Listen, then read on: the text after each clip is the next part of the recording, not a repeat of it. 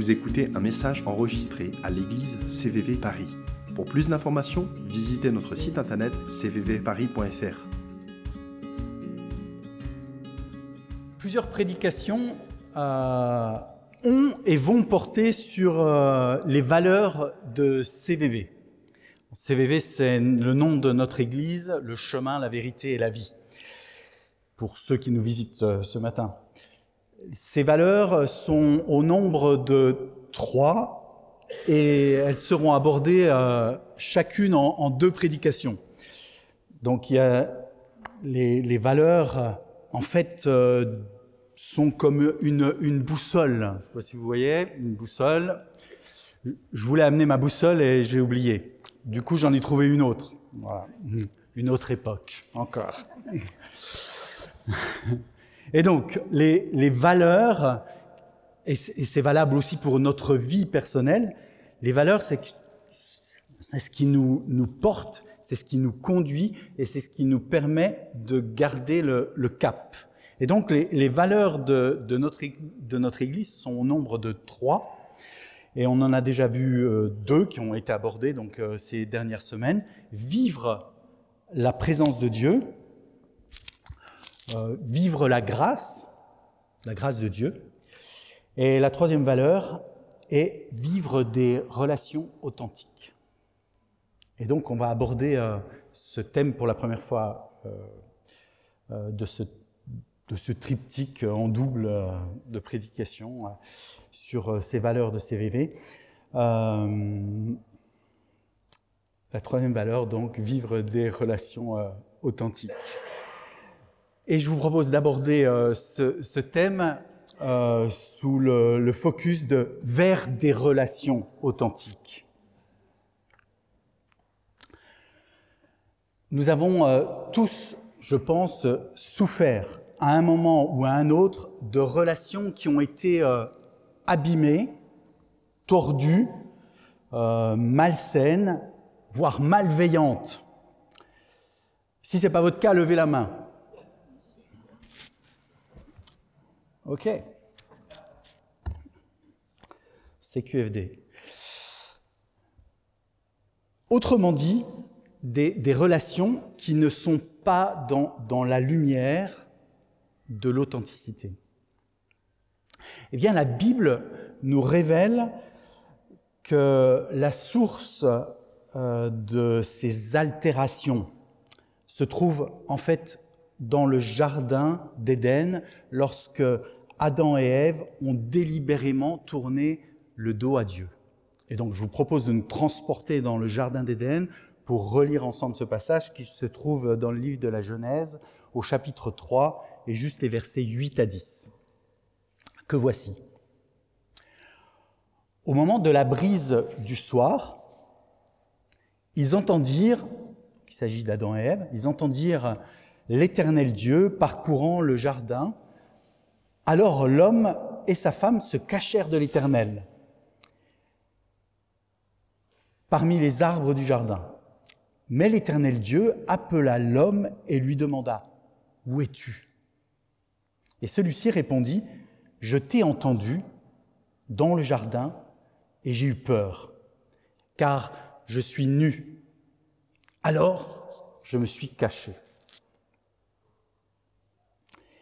Voici, le, à mon sens, je pense que c'est ce que la Bible affirme, la source de toutes les altérations que l'on peut retrouver aujourd'hui encore par, par répercussion, par transmission de génération en génération, des relations qui authentiques à l'origine, belles, harmonieuses et qui euh, se sont retrouvées euh, abîmées, tordues, malsaines, malveillantes, et qui nous causent du tort, au travers desquels nous causons du tort aux autres, et qui, euh, du coup, euh, génèrent euh, des, disputes, des conflits, des vexations, des blessures et autres. Je vous propose de tirer de ce passage de la Genèse deux affirmations qui vont nous permettre de poser, premièrement, un constat et deuxièmement, de discerner une volonté euh, divine qui va nous permettre de nous propulser justement vers euh, des relations authentiques. OK? Premièrement, un constat. le constat est le suivant. Adam et Ève se cachent de Dieu. Vous l'avez remarqué? Ils ne souhaitent plus lui parler en face, alors que c'était le cas avant avant qu'Adam et Ève fassent ce choix de se détourner euh, de Dieu, de lui tourner le dos, euh, eh bien, ils, discutaient avec Dieu, ils parlaient avec Dieu, euh, et là, maintenant, ben, c'est plus le cas. Adam et Ève se cachent. Adam avoue même qu'il a peur de Dieu à présent, ce qui n'était pas le cas avant. Souvent, on assimile la crainte de Dieu avec la peur de Dieu, ce qui n'est pas exact.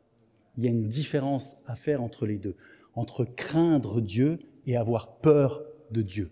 Souvent, il y a un amalgame qui est fait des deux et ce n'est pas la même chose.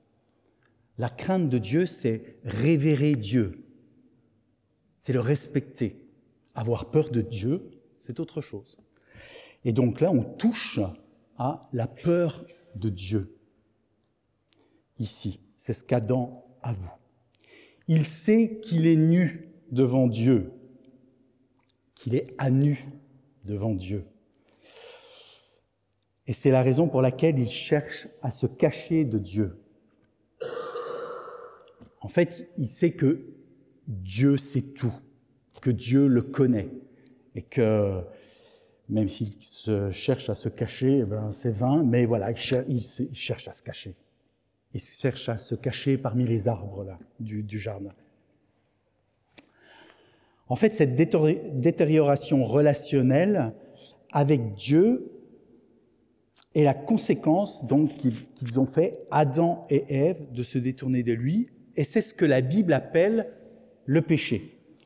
Je vous fais juste un petit, petit aparté pour au cas où quelqu'un ici n'aurait jamais entendu parler du péché. Euh, que vous puissiez comprendre de, quoi il s'agit. Donc voilà, c'est ce que la Bible appelle le péché. Le péché, c'est quoi? C'est lorsque l'on manque le but. C'est la signification du mot que l'on retrouve euh, dans le Nouveau Testament en grec, manquer le but. Amartoros, manquer le but. Donc euh, ceux qui sont fans de foot, ils voient euh, de quoi il s'agit. il y a un but à atteindre et le ballon passe à côté. Quoi. Eh bien voilà, c'est le, cas. Le péché, c'est ça. Et quel est, le but alors? Si on parle de manquer le but, quel était le but? Le but, c'est vivre en harmonie avec Dieu, en communion avec lui, euh, avoir des relations authentiques avec lui. C'est ce que Adam et Ève vivaient avant de faire ce choix de se détourner de lui et de, donc de, détériorer euh, la relation euh, avec Dieu. La Bible euh, nous dit que euh, cette, communion, cette relation avec Dieu est d'ordre spirituel, et donc à partir du moment où elle est coupée, eh bien on parle de mort spirituelle. Et la conséquence de la mort spirituelle, c'est aussi la mort physique qui voit le jour. De ce fait, Le but était donc de vivre une relation harmonieuse, une communion même avec Dieu, des relations authentiques avec lui. Le fait de, dévier de ce but, eh bien, ça va venir euh, entacher, entre autres choses, euh, eh bien, l'ensemble de la sphère relationnelle des êtres humains. Donc, du coup, la sphère relationnelle avec Dieu, mais la sphère relationnelle entre les êtres humains, entre Adam et Ève, entre leurs descendants et nous qui sommes leurs descendants, euh, génération après génération, cette, tâche s'est transmise et nous pouvons constater euh, ces, ces, méfaits encore euh, aujourd'hui, en nous, autour de nous, entre nous, avec nos collègues de travail, avec les membres de notre famille peut-être, avec des frères et sœurs, ça, ça arrive rarement Sauf qu'on a la majorité du Nouveau Testament qui nous parle de problèmes relationnels entre les chrétiens, et c'est la raison pour laquelle on a ce Nouveau Testament. Mais il nous apporte aussi des solutions. hmm, nous indique justement la voie à suivre pour vivre à nouveau de manière euh, harmonieuse les relations euh, entre nous. On touche donc là du doigt l'origine des relations dégradées qui peuvent nous faire souffrir, me faire souffrir, faire souffrir euh, les autres. Ça, c'était le, le constat. Le deuxième point que nous pouvons voir dans ce passage de la Genèse, c'est que Dieu n'a pas dit son dernier mot. Et donc, il, il sait ce qui s'est passé, il le sait, parce qu'il est omniscient, il sait tout, et le texte biblique nous dit qu'il appelle l'homme, il le cherche. Où es-tu? Et ce n'est pas de, de, la mise en scène de la part de Dieu, c'est vraiment une volonté qui le, qui le porte là. Il veut, il souhaite cette relation avec euh, Adam, avec Adam et Ève et avec leurs descendants. Nombre de textes bibliques, je ne vous en ferai pas un catalogue ce matin, parce que ce n'est pas le but d'une prédication, euh, nombre de textes bibliques viennent affirmer que Dieu, dans son amour, forme le projet de restaurer cette communion altérée par le choix d'Adam et Ève.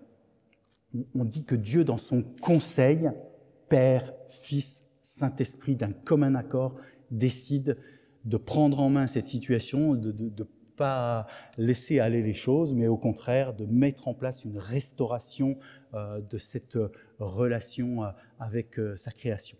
C'est ce qu'on appelle le salut. Eh bien, Dieu va mettre tout en œuvre pour sauver l'humanité.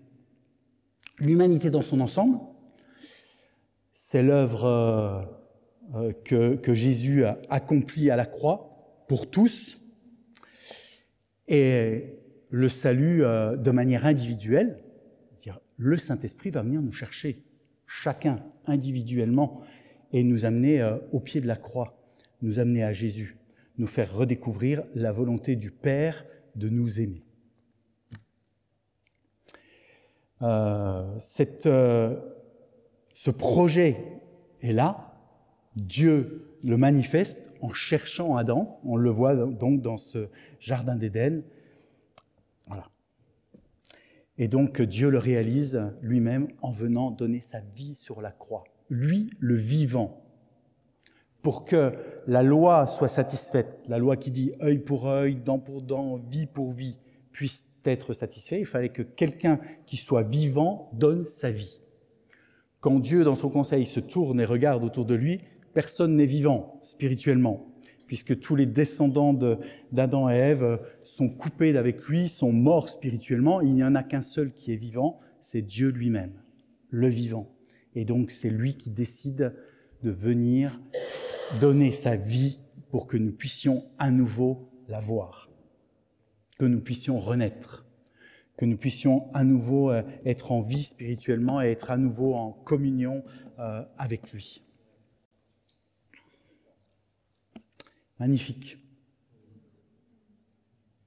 Belle démonstration de son amour. Ce n'est pas juste une parole en l'air, j'ai envie de t'aimer, j'ai envie de te sauver, mais euh, Dieu euh, parle et Dieu agit. Et il n'y a pas un iota de différence entre la parole que Dieu donne et les actes que Dieu fait. Ce qu'il dit, le fait. D'une manière parfaite. Cette volonté de Dieu est donc pleinement accomplie par lui.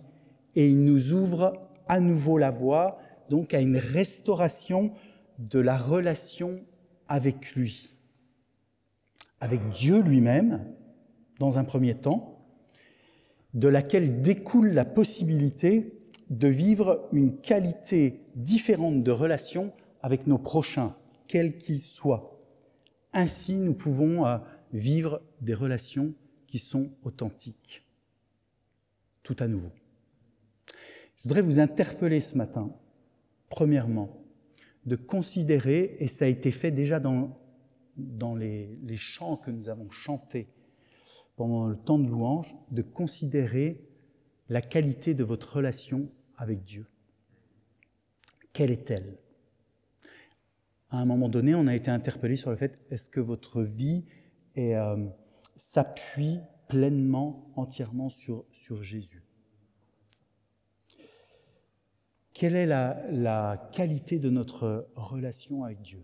Est-elle restaurée? Si ce n'est pas le cas, je t'invite à faire un pas ce matin vers Jésus, qui a donné sa vie pour toi, de revenir à lui, de te laisser convaincre par lui qu'il t'aime, quelles, que soient les choses que tu aies pu faire, quoi que tu penses sur toi-même, il t'aime. Et il désire te, réconcilier euh, avec lui et te voir entrer dans une vie nouvelle avec lui. Ensuite, la manière dont, nous marchons au quotidien avec Dieu. Quelle est la, qualité de la relation que nous avons euh, avec Dieu? Est-ce que Dieu est, quelqu'un d'intime avec nous? Est-ce que nous sommes intimes avec Dieu? Est-ce que nous invitons Dieu dans toutes les, les facettes euh, de notre vie? Je, crois que je l'ai déjà dit ici, euh, pendant, quelques années, j'ai fait de la comptabilité. Et bien même en faisant de la comptabilité, j'invitais Dieu à m'aider. Quand, quand, vous êtes face à, un bilan euh, qui ne fonctionne pas bien, à une écriture que vous n'arrivez pas à équilibrer, si vous n'avez jamais fait de comptabilité, ça ne vous parle peut-être pas, mais ça peut être un casse-tête. Alors même si j'aime les casse-têtes, même si j'aime faire des puzzles, puzzle, euh, résoudre des énigmes, bah, parfois il y en a qui sont difficiles à résoudre, et ça m'est arrivé plus d'une fois de demander à Dieu de venir m'aider. Alors ça peut, ça peut vous paraître peut-être bizarre euh, ou euh, superflu, mais adaptez-le à votre vie. je ne sais pas quel est votre métier, mais en fonction de votre métier, eh bien, vous allez vous rendre compte que vous pouvez inviter Dieu au cœur même de votre métier ou au cœur même de votre formation, ou au cœur même de votre recherche d'emploi. Il est celui qui se préoccupe de tous les aspects de notre vie. Dieu n'est pas le Dieu du dimanche matin. Il est le Dieu de notre quotidien. Il est celui qui veut, euh, vous le voyez, il est allé rejoindre Adam et Ève dans le jardin, eh bien il est celui qui veut venir dans notre jardin chaque jour pas juste une demi-heure le matin en train de boire notre café, mais tout au long de la journée. Dieu est celui qui veut nous accompagner les uns et les autres. Euh, il veut t'accompagner tout au long de ta journée. Il veut être ton ami fidèle. Il veut être ton Seigneur, ton Sauveur. Il veut être ton bouclier. Il veut être ton rocher. Il veut être euh, le soleil qui illumine ton existence. Il est celui qui veut t'accompagner au quotidien. Et c'est de cet accompagnement, de cette relation euh, naissante qui est cultivée, eh bien, que naît cette communion avec lui, où on peut se confier à lui, où on peut crier à lui, où on peut venir pester peut-être auprès de lui euh, de situations qui, qui, nous pèsent peut venir les déposer euh, à ses pieds. On peut, comme euh, le disait Marie en citant euh, Philippiens 4 tout à l'heure, venir déposer nos besoins, lui faire connaître nos besoins.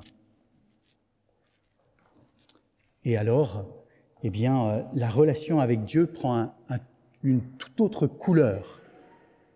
Et c'est ce qu'il souhaite avec nous, que cette relation avec lui prenne une toute autre couleur. Et que alors nous vivions une, une relation euh, pleinement restaurée, harmonieuse, de qualité, et qui soit donc authentique avec lui, où on peut vivre cœur à cœur avec lui, cette relation. Je t'invite à réfléchir sur la qualité de ta relation avec Dieu. Est-ce que, est que tu n'aurais pas envie de, de passer à une étape supérieure? De développer, de lui permettre que, le Saint-Esprit vienne euh, d'une manière plus profonde en toi, euh, vienne labourer de, de, nouvelles terres pour que quelque chose de nouveau euh, émerge dans ta relation avec Dieu, Père, Fils, Saint-Esprit. Qu'est-ce qui caractérise du coup des relations authentiques entre nous? Parce que j'ai dit, premièrement, on fait un constat, deuxièmement, on voit la volonté divine de nous emmener vers des relations euh, authentiques. Donc, ça veut dire que la voie est ouverte pour nous pour des relations authentiques avec Dieu, mais entre nous. Alors, je vous propose de, trois caractéristiques ce matin, qui ne sont pas exhaustives. Je vous propose de mettre le focus sur trois, points, euh, trois caractéristiques, trois aspects pour vivre des relations authentiques entre nous. Premièrement, l'amour. L'amour est au cœur de la relation avec Dieu et donc se trouve invité au cœur des relations entre frères et sœurs dans la foi, les relations fraternelles. Les relations fraternelles, les relations entre frères et sœurs doivent être empreintes d'amour. Vous connaissez comme moi ce passage de Jean 13, 34, 35. Je vous donne un commandement nouveau, aimez-vous les uns les autres. Oui, comme je vous ai aimé, aimez-vous les uns les autres. À ceci, tous connaîtront que vous êtes mes disciples, à l'amour que vous aurez les uns pour les autres. Quelle est la mesure de l'amour que nous sommes appelés à vivre ensemble? La mesure de l'amour que Jésus a pour nous. Pas moins que cela. Alors ça ne doit pas nous effrayer et nous faire fuir. C'est souvent la tendance, hein. la tendance euh, adamique. On va se cacher. Donc on fuit. Et non, euh, nous sommes juste, ça devrait au contraire nous, aller nous booster et nous donner envie euh, d'aller de l'avant et de découvrir, euh, pourquoi pas, de nouveaux horizons. L'amour. L'amour au cœur des relations fraternelles. Ça veut dire, ça veut peut-être dire de remodeler les relations fraternelles. Je ne sais pas, peut-être. Un chouïa. Un petit peu. des petites touches comme le potier euh, fait, vous savez, euh, prend avec ses mains et commence à, remodeler un petit peu. Et je crois que c'est ce que Dieu veut faire. Parce que comme je l'ai dit au début, euh, et je vous ai invité à lever la main, qui n'a jamais vécu, qu'est-ce que j'ai dit, des relations qui ont été abîmées, maltraitées, malsaines, tordues malveillante, voire malveillante, eh bien, personne n'a levé la main. Ça veut dire que nous avons tous été impactés euh, par ce type de relation et nous avons certainement besoin d'être baignés dans, une fraîcheur, dans un renouveau euh, pour que des relations euh, eh bien, puissent, authentiques puissent émerger de manière pleine et entière. Eh bien, au cœur de ce programme se trouve l'amour. Nous sommes invités à être animés les uns et les autres par l'amour. Et la même qualité d'amour que Dieu a pour chacun d'entre nous. Que nous puissions le, déployer vis-à-vis euh, des autres. Premier aspect. Le deuxième, qui en découle, un corollaire, vivre le pardon. On ah, n'aime pas trop. Hein. Vivre le pardon. Ça veut dire deux volets. Savoir demander pardon. Vous vous en souviendrez comme ça. C'est un moyen mnémotechnique. Vous avez remarqué que je n'ai pas fait ça. Hein J'ai fait ça. Donc, vivre le pardon, ça veut dire savoir demander pardon et savoir pardonner. Le pardon permet le retour ou l'émergence de relations pacifiées. Je vous le redis, le pardon permet le retour ou l'émergence de relations pacifiées. Et vous connaissez comme moi Matthieu 5, 23, 24. Si donc, au moment de présenter ton offrande à l'autel, tu te souviens que ton frère a quelque chose contre toi, laisse là ton offrande devant l'autel et va d'abord te réconcilier avec ton frère, puis tu viendras présenter ton offrande. Quand Matthieu, quand Jésus, Matthieu relate cette parole de, Jésus, eh bien, euh, ce que Jésus dit, qu'est-ce qui est le plus important? L'offrande que tu viens présenter euh, à l'autel Non. La relation euh, qui est détériorée que tu dois rétablir. Tout mettre en œuvre pour la rétablir. Ça veut dire savoir demander pardon. Ça veut dire savoir pardonner aussi. Et les deux sont difficiles. Hein. Ça fait un peu essuie-glace. Hein. C'est pas, terrible. Les deux sont difficiles. Les deux nécessitent de la volonté de notre part. C'est-à-dire, je décide de demander pardon et je décide de pardonner. C'est pas un sentiment, c'est pas une émotion, ça, ça relève de la volonté. Alors, juste un aspect que je, veux souligner, c'est qu'il ne faut pas non plus euh, chercher à culpabiliser au travers du pardon. J'ai déjà vu ça euh, au cours de, des relations que j'ai pu avoir au sein de certaines églises ou, relations avec des frères et sœurs. On cherche à vous culpabiliser. Euh, il peut y avoir des, des, choses un peu tordues qui se mettent en place où on utilise le pardon pour contraindre ou d'obliger à pardonner. on ne peut pas obliger quelqu'un à pardonner. On ne peut pas, on ne peut pas obliger quelqu'un non plus, la Bible nous dit, à, nous pardonner ou à restaurer une relation avec nous. Et donc, je voudrais lire avec vous le passage de Romains 12, chapitre, chapitre 12, verset 18. S'il est possible, et dans la mesure où cela dépend de vous, vivez en paix avec tous. Quand j'ai un jour, j'ai oublié, il y a de nombreuses années, euh, découvert ce verset, j'ai réalisé qu'en fait, je ne pouvais pas forcément être en paix avec tout le monde. Et que bah, je, dois, je, dois, en faire le, le constat. Je peux mettre tout en œuvre pour ma part, pour vivre en paix avec tout le monde, mais je peux être face à des personnes qui n'ont pas envie d'être en paix avec moi. Et à un moment donné, il faut savoir euh, dire, euh, reconnaître, en faire le constat, dire ok, bah, elle ne veut pas vivre en paix avec moi, j'en fais le constat.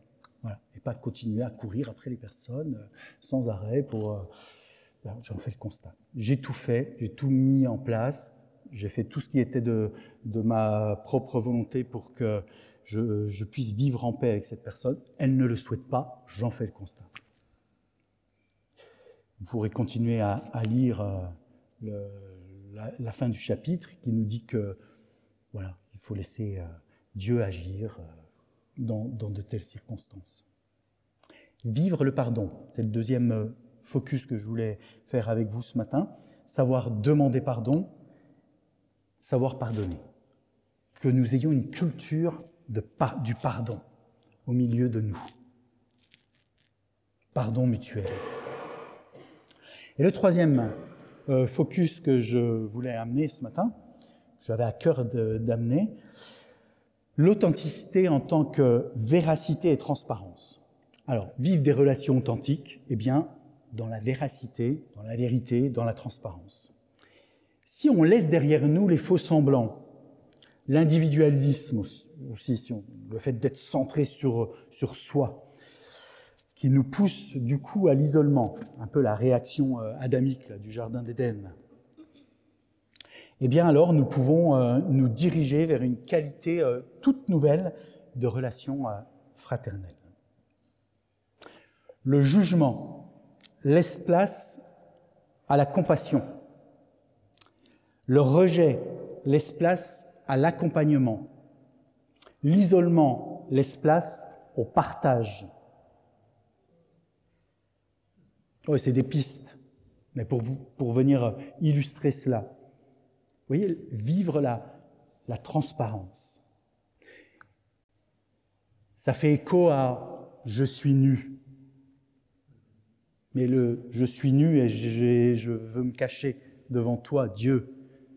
Eh bien, là, j'apprends à me dévoiler euh, auprès de, mes frères et sœurs.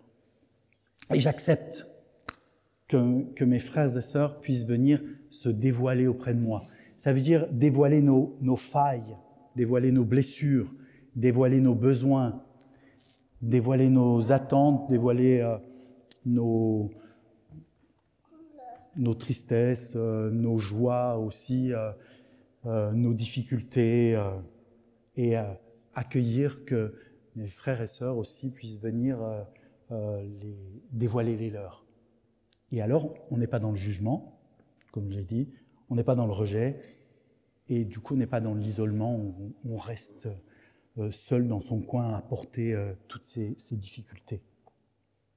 Ça, c'est les relations authentiques, où on peut, de manière confiante, venir auprès d'un frère, d'une sœur et euh, se confier. Comme, un peu comme, euh, comme Jean qui pose euh, sa tête sur l'épaule de Jésus. Un peu. Mon frère et ma sœur sont alors, je peux les voir comme, comme des soutiens, comme des aides, comme des appuis dans, dans, la détresse ou face aux difficultés, voire, voire face au péché. Et donc, euh, Jacques tire le trait encore plus loin que ce que je viens de dire, puisqu'il va dire dans son épître, chapitre 5, verset 16, Confessez vos péchés les uns aux autres et priez les uns pour les autres, afin que vous soyez guéris.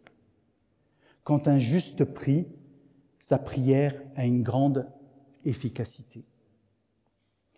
Donc vous voyez, le, on va dire le, le dévoilement va jusqu'à pouvoir aller en confiance, se confesser les uns les autres, les uns aux autres, nos péchés, nos manquements. Pas seulement nos, nos bobos, euh, nos tristesses, euh, nos, difficultés, mais jusqu'à nos manquements, nos, nos failles, nos, nos, erreurs, nos péchés. Voilà le, troisième point, l'authenticité, des relations authentiques que nous pouvons euh, vivre entre nous dans, dans la véracité, dans la vérité, dans la transparence. Amen. Et je voudrais prier à présent et inviter le Saint-Esprit à venir euh, nous visiter.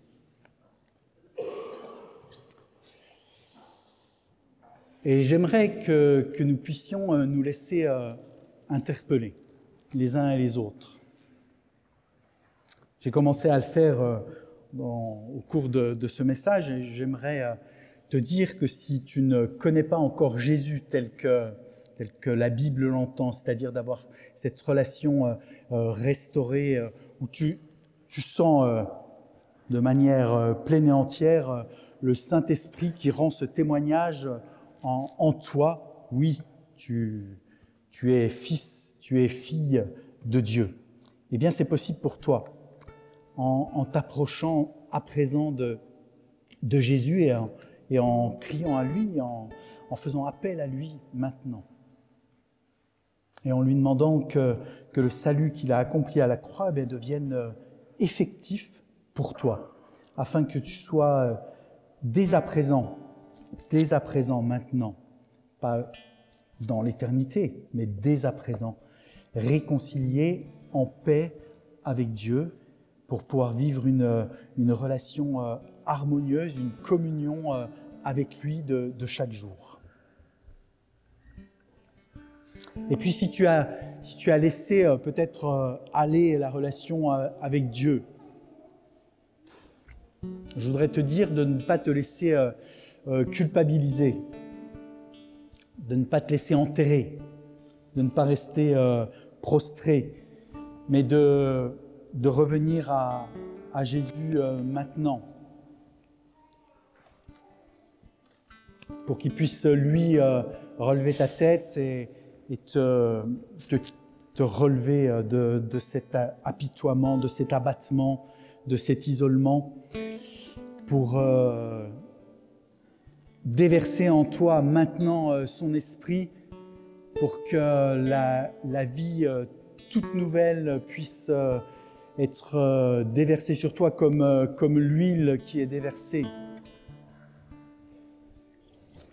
et que les rouages puissent euh, fonctionner d'une manière euh, plus harmonieuse dans cette euh, relation avec lui. Maintenant, Jésus veut le faire. Je t'invite à accueillir cette restauration qui vient de, du Saint-Esprit maintenant en toi. Et dans les, dans les, relations les uns avec les autres. Peut-être qu'au travers de, de, ce temps de, de prédication, il y a des, des situations qui te sont revenues euh, en mémoire ou tu sais qui ne sont pas euh, réglées, résolues. Je voudrais t'inviter à, venir les déposer euh, au pied de la croix et à demander le, conseil du Seigneur pour, pour, pour savoir comment les, gérer, dénouer cet enchevêtrement de, situations compliquées il, est celui qui peut être ton conseil. La Bible nous dit qu'il est notre consolateur, qu'il est notre avocat, qu'il est celui qui peut nous, conseiller en, toutes circonstances. Et dans, ces situations euh, difficiles, douloureuses, relationnelles, qui ne sont pas réglées, euh, c'est comme, euh, c'est comme un, un, caillou que l'on garde dans la chaussure qui au début nous gêne et qui risque de finir en gangrène si on ne résout pas la situation eh bien, ne laisse pas ton corps spirituel se gangréner.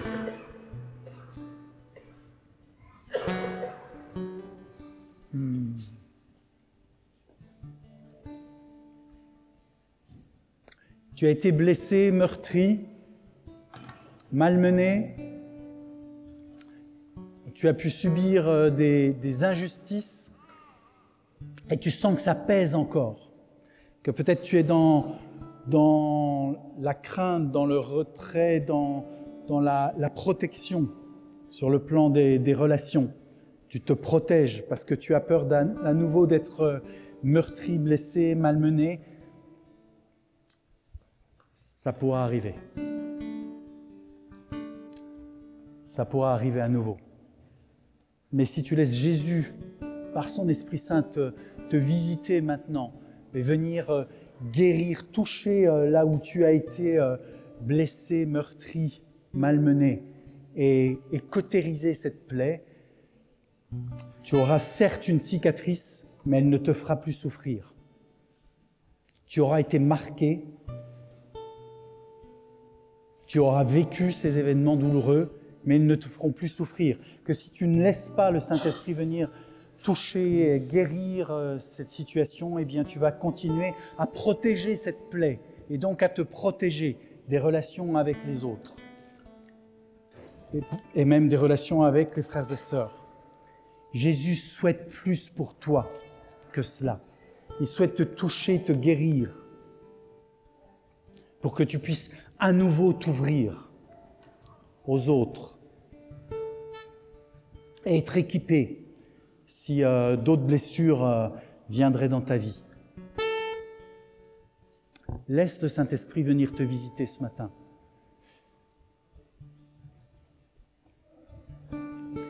Et Jésus veut nous, voir euh, entrer dans une dimension d'amour les uns avec les autres.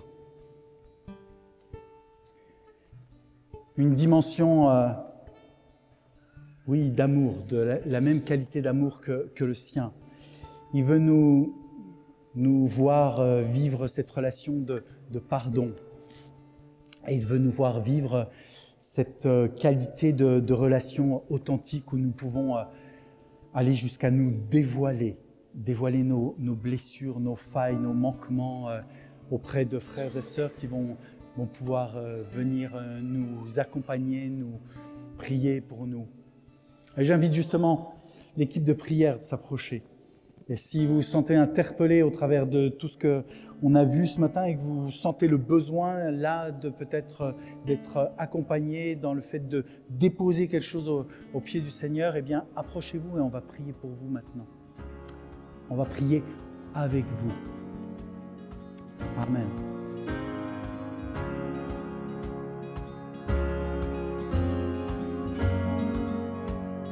D'écouter un message enregistré à CVV Paris. Pour plus d'informations, visitez notre site internet cvvparis.fr.